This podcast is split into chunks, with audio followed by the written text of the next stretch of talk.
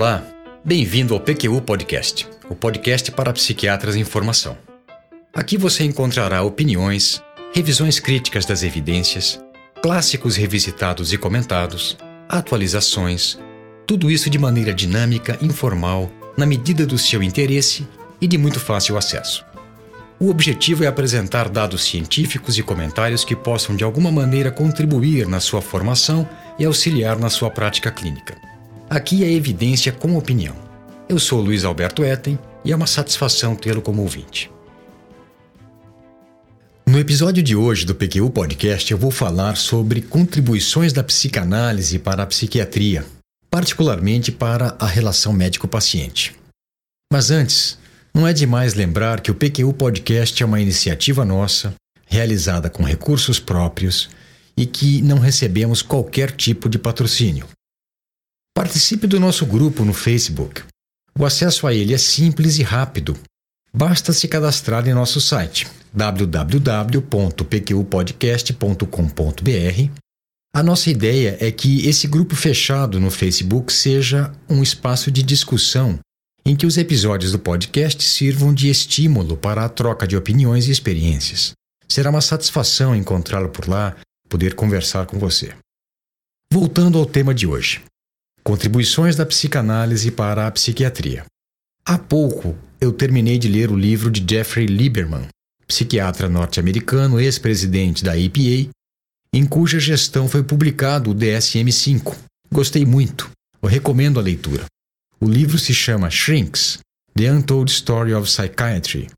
É de 2015 e tem tradução em português. Eu, inclusive, coloquei a referência no site. Ele contém passagens marcantes e curiosas da história da psiquiatria. É bem escrito e de leitura agradável. Eu gostei particularmente das informações sobre as origens da psicanálise, a revolução que ela representou numa época em que simplesmente não se sabia o que fazer com as pessoas que sofriam de transtornos mentais, hoje denominados leves, em contraponto aos graves, demência precoce, psicose maníaco-depressiva, paralisia geral progressiva e melancolia, que lotavam os asilos para alienados. O Lieberman conta sucintamente como se deu o nascimento da psicanálise na sala de estar da casa de Freud, onde ele recebia quatro outros colegas que convidara para discutir a sua teoria. Fala também sobre a resistência inicial que a psicanálise enfrentou, a sua disseminação no velho mundo, abortada pela Segunda Grande Guerra, e o seu apogeu nos Estados Unidos, onde, na década de 50 e 60, dominava completamente a prática psiquiátrica americana. E finalmente fala do seu declínio nas últimas décadas pela falta de embasamento científico de suas teorias, de evidências que demonstrem sua eficácia terapêutica e principalmente pelo desejo de seus seguidores, alguns tão fanáticos quanto os membros de uma seita, em consagrá-la como modelo etiopatogênico dos transtornos mentais, mesmo os mais graves. Esse furor deu origem a formulações esdrúxulas, como a da mãe esquizofrenogênica, que provocava a psicose no filho pelo seu comportamento tóxico em relação a ele, ou a da vagina dentada, o medo da castração por trás da homossexualidade, ou a da mãe geladeira, causadora do autismo por ser fria e pouco afetiva com a criança, ou ainda a de que a paranoia se originaria nos primeiros seis meses de vida quando a criança cospe o leite materno e teme que, por, por ter feito isso, por ter expressado seu ódio da mãe, sofrerá retaliação. Justiça seja feita. Freud, ele mesmo, não pensava a psicanálise como abordagem prioritariamente terapêutica, e menos ainda como a panaceia em que seus seguidores a transformaram. Desde o princípio, ele formulou e trabalhou com uma equação etiopatogênica que levava em conta a predisposição resultante da genética e da constituição de uma pessoa, mais as suas experiências de vida, de modo a manter claros os limites de atuação do método que propôs. As contribuições da psicanálise para a prática da psiquiatria é um tema que permitiria desenvolvimentos distintos, eu poderia falar, por exemplo, sobre a relação entre psicanalista e psiquiatra na prática cotidiana, das vicissitudes da terapia combinada no dia a dia, ou, como fez o Lieberman, sobre a influência da psicanálise na história da psiquiatria. Eu optei, no entanto, por uma fala conceitual, voltada para psiquiatras em formação. Em meio a tanto tecnicismo que domina a medicina, é sempre bom enfatizar que a psiquiatria não pode prescindir de outras ciências e não precisa negá-las para se firmar como especialidade médica. Até pelo contrário, no meu caso foram justamente essas interfaces que me atraíram para a especialidade. Apesar das críticas à psicanálise, muitas das quais eu subscrevo, descartar a contribuição fundamental que ela deu à boa prática médica em geral e psiquiátrica em particular seria como jogar fora a água suja da banheira junto com o bebê. A psiquiatria, especialidade médica que lida com transtornos mentais e de comportamento, faz fronteira com várias outras áreas de conhecimento, seguramente mais do que outras especialidades médicas. Ela conversa em relação de mão dupla com a filosofia, a antropologia, a neurobiologia, a farmacologia, a psicopatologia, neurociências, a psicologia e a psicanálise. E ao explicitar esse fato, eu introduzo a noção de pluralismo, que se contrapõe ao dogmatismo. O dogmatismo é a doutrina que afirma a existência de verdades certas e que se podem provar indiscutíveis. É o que se vê, por exemplo, no reducionismo biológico e no ortodoxismo psicanalítico. É um erro pensar que o ecletismo, que significa a escolha e a utilização de elementos doutrinários de origens diversas que não se articulam em unidade sistemática consistente, sem observância de uma linha rígida de pensamento, no qual tudo é válido e útil. É um erro se pensar que esse sistema de ideias seja o oposto ao dogmatismo. Um exemplo de ecletismo o modelo biopsicossocial, muito bonito e com apelo inquestionável, mas rarefeito de tão abrangente. Na verdade, é o pluralismo que se opõe ao dogmatismo. A admissão da diversidade de princípios e perspectivas coexistentes, complementares, para explicar os fenômenos e abordá-los em termos de entendimento e encaminhamento. É o que propõem Paul McHugh e Philip Slavny no seu clássico The Perspectives of Psychiatry, cuja edição mais recente, a segunda, é de 1998. Eles se inspiraram e fazem questão de deixar isso muito explícito no monumental Psicopatologia Geral de Karl Jaspers, psiquiatra e filósofo alemão, que foi publicado originalmente em 1913 e depois várias vezes revisado pelo autor. Aguardem, pois esse livro, um marco, será assunto de outro episódio do PQU Podcast. A meu ver, a psicanálise é um modelo teórico que luta bravamente para sobreviver nos dias de hoje, muito abalado que está com a falta de evidências que o suportem. Essa é a dura realidade, a não ser que aceitemos como evidências as que brotam e se reforçam dentro do próprio modelo, tautológico e circular. Mesmo assim, é inegável que tenha contribuído positivamente com o corpo de conhecimento que subsidia e permeia um tipo de prática psiquiátrica, por alguns denominado psiquiatria dinâmica, cujo maior expoente na atualidade continua sendo Glenn Gabbard, professor de psiquiatria na Baylor College of Medicine em Houston, Texas, e autor de livro de referência que já está na sua quinta edição. Foi lançado o ano passado.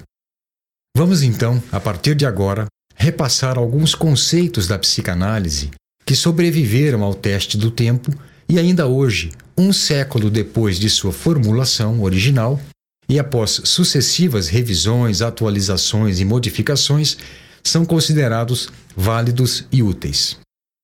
Escolhi para este episódio do PQU Podcast a noção de inconsciente, a valorização da singularidade do indivíduo, a transferência, a contratransferência, a resistência e a aliança terapêutica. Certamente não são os únicos, mas os que eu considero mais importantes. Vou apresentar cada um deles com um pouco mais de detalhes, começando pelo mais fundamental, o inconsciente. A atividade mental, pensamentos, emoções, ações e reações que escapa à percepção consciente e, mesmo assim, interfere significativamente em nosso comportamento. Esse fenômeno, hoje bem documentado pelos neurocientistas em estudos envolvendo processos cognitivos diversos, principalmente memória, percepção e encadeamento de ideias, segundo se aceita, estaria por trás da irracionalidade do comportamento humano. Que fique bem claro aqui que não estou falando de inconsciente freudiano, aquele em que se dá a interação das instâncias id, ego e superego, mas sim do conceito que se revelou verdadeiro de que há muita atividade cerebral mental inconsciente. Tanto que talvez ainda seja verdadeira a analogia que Freud fez de que o consciente seria como uma laranja boiando no oceano do inconsciente. Em seguida, nós temos a singularidade do indivíduo, a ênfase na unicidade do paciente, em como ele é diferente dos outros. A experiência subjetiva do indivíduo é forjada por narrativa idiosincrática que envolve interação específica de predisposição genética, fatores intrapsíquicos e interferência ambiental. Temos aqui algo com o que fazer frente à taxonomia psiquiátrica descritiva, atualmente os sistemas CID e DSM, mas também a novidade proposta pelo NIMH, o sistema RDoC, que busca o que grupos de pacientes têm em comum, quer seja simples síndromes clínicas, quer seja marcadores biológicos. A transferência, instrumento de trabalho do psicanalista, pode ser entendida como o que o paciente identifica no terapeuta com figura significante do seu passado, de modo a que passe a interagir com ele com base nessa identificação. Originalmente era entendido como um fenômeno independente do terapeuta, que seria um estímulo neutro, sem participação na sua gênese. A ideia de transferência é intrínseca ao modelo psicanalítico de desenvolvimento da organização mental, em que os adultos constantemente repetem padrões infantis no presente. A transferência talvez seja o melhor exemplo disso.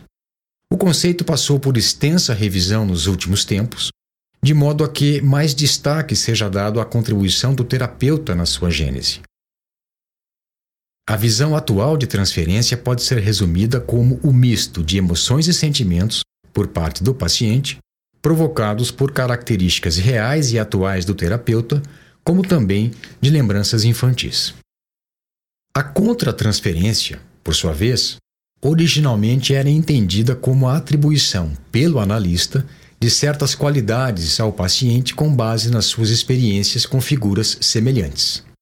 Central ao ponto de vista psicanalítico atual é que terapeuta, barra médico e paciente trazem suas próprias subjetividades quando se encontram e se influenciam mutuamente. Essa seria a denominada visão restrita do fenômeno, um obstáculo a ser removido e ponto. Ao seu oposto, ou seja, entender a contratransferência como todos os sentimentos que o terapeuta experimenta diante do paciente e a proposta de que seja uma criação conjunta. Dessa forma, atualmente, segundo alguns autores, a contratransferência é a contrapartida da transferência, um misto de emoções e sentimentos, por parte do médico, provocados por características reais e atuais do paciente, como também derivados de lembranças de sua infância, que, além de interferir na sua interação com o paciente, pode ser fonte de informação preciosa. Finalmente, nós temos a resistência, fenômeno dificilmente negado, mas que já foi utilizado abusivamente e de modo até traumático para alguns pacientes. Quando, por exemplo, um paciente discorda de uma interpretação feita pelo terapeuta, que simplesmente, sem mesmo se questionar, recusa a má aceitação ou a contra-argumentação, dizendo se tratar de resistência. Às vezes sim, mas nem sempre. Segundo Freud, a resistência acompanha o tratamento passo a passo. A ideia é que seja um mecanismo psíquico que defende a doença, a estrutura do paciente, das tentativas de mudança ou de tratamento, tanto conscientes ou inconscientes, e que pode se expressar de diversas formas, algumas sutis e outras nem tanto. Por exemplo, não tomar o medicamento prescrito, esquecer-se, entre aspas, da consulta, mudar de assunto para algo trivial, desconsiderar ou menosprezar interpretações, etc. Todos os conceitos anteriores convergem para a ideia revolucionária quando surgiu e hoje, infelizmente, em desuso, de aliança terapêutica, da qualidade da interação entre médico e paciente, fator crítico para o trabalho conjunto dar bom resultado. Na realidade, é fato conhecido que se essa parceria não for concretizada, nem haverá tratamento. Se ela for ruim, pautada por desconfiança, rejeição e agressividade mútua, o resultado será também ruim. Originalmente, a aliança terapêutica era definida como o aspecto da relação entre paciente e analista que depende da capacidade do paciente de sustentar o esforço de cooperação, independentemente da valência emocional da transferência e do nível de resistência. Ou seja, o paciente carregava o piano e o psicanalista ficava neutro e distante, só observando. Note que se partia do princípio de que ele, o psicanalista, não era uma variável, mas sim uma constante perfeita. Essa é uma área bastante estudada hoje em dia e, como não poderia deixar de ser, a responsabilidade pelos rumos do trabalho conjunto passou a ser compartilhada. Existem fatores de ambas as partes que têm relação com a qualidade e a eficiência da aliança terapêutica. Por parte do terapeuta, como também do médico, contribuem sua técnica e habilidade interpessoal, características pessoais, receptividade e capacidade empática. Já os fatores do paciente são o nível de expectativa e grau de preconceito, o funcionamento interpessoal, a personalidade e experiências anteriores, tanto relacionadas a outros tratamentos quanto à sua história de vida. Lembre-se, nós não escolhemos pacientes. Assim sendo, cabe a nós, médicos, também se preocupar em desenvolver as técnicas e habilidades que sabidamente contribuem para a construção de uma boa aliança terapêutica com o maior número possível de pacientes, estando cientes de que não será possível desenvolvê-la com todos os pacientes. Não é possível agradar a todos. São três os componentes da aliança terapêutica: os objetivos, as tarefas e os vínculos. Se houver acordo quanto aos dois primeiros, objetivos e tarefas, e se cada um fizer a sua parte, estimula-se que o vínculo seja de confiança e respeito mútuos. A capacidade empática, também denominada capacidade de mentalização, a que se desenvolve tentando se colocar no lugar do outro e imaginar como seria sua reação, é lógico que, quando sincera e legítima, contribui decisivamente para o aprimoramento do vínculo.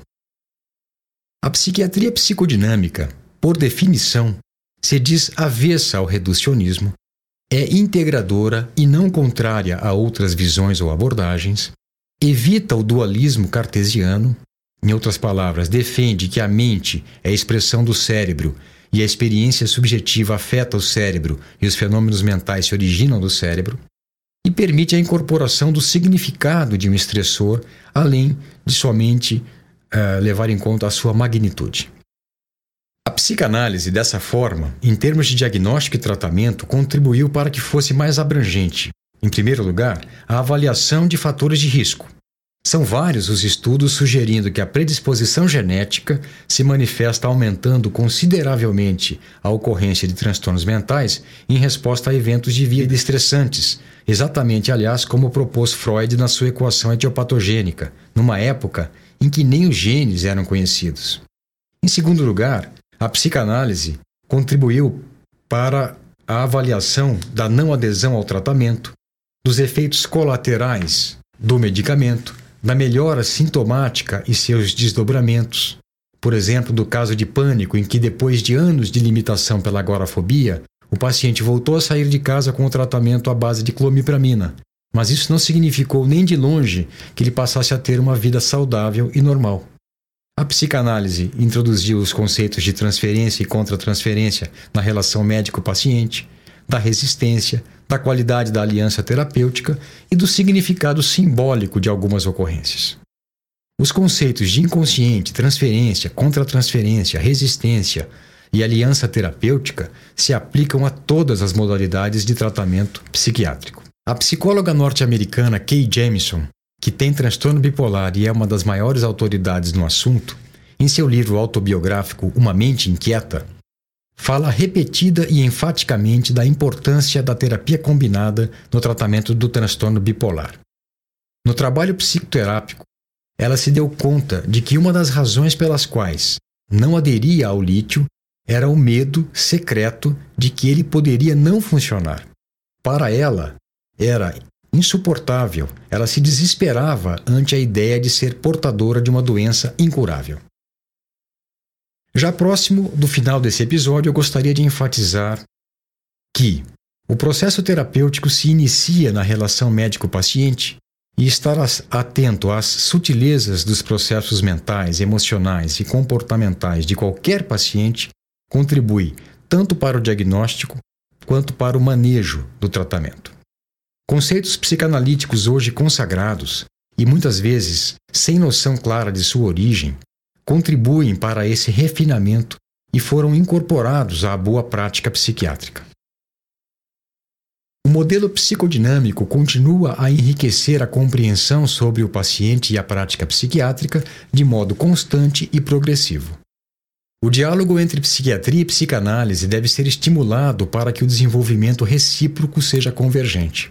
Durante anos, aqui em Ribeirão Preto, a presidência do Departamento de Psiquiatria do Centro Médico, por exemplo, foi assumida alternadamente por, à época, né, jovens psicanalistas e psiquiatras clínicos. Talvez essa tenha sido a época mais rica em termos de diversidade dos eventos realizados. Eu guardo boas recordações e grandes amizades desses tempos. E nesse clima de nostalgia, eu finalizo esse episódio do PQU Podcast. Nele, eu discorri sobre contribuições da psicanálise para a prática médica em geral psiquiátrica em particular, especificamente nas questões relacionadas à relação médico-paciente. Se você gostou desse episódio e de outros episódios, comente com colegas e recomende que escutem ao PQU Podcast. Ele é uma iniciativa nossa, sem patrocínio de espécie alguma e sem fins lucrativos, motivada pelo desejo de contribuir, nem que seja minimamente, com a formação dos psiquiatras de forma honesta, isenta e balanceada. Por isso, contamos com a sua divulgação. É ela que dará sentido e aumentará o alcance desse nosso trabalho. Um abraço e até a próxima. Opiniões, dúvidas, questionamentos? Participe do nosso grupo no Facebook. Lá há espaço para discussões conosco e com outros ouvintes. O acesso a ele é simples e rápido. Basta se cadastrar em nosso site.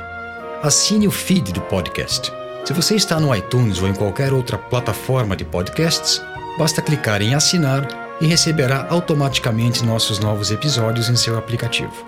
Visite nosso site www.pqpodcast.com.br. Lá você encontrará as referências citadas neste e em outros episódios. O PQU Podcast agradece sua atenção.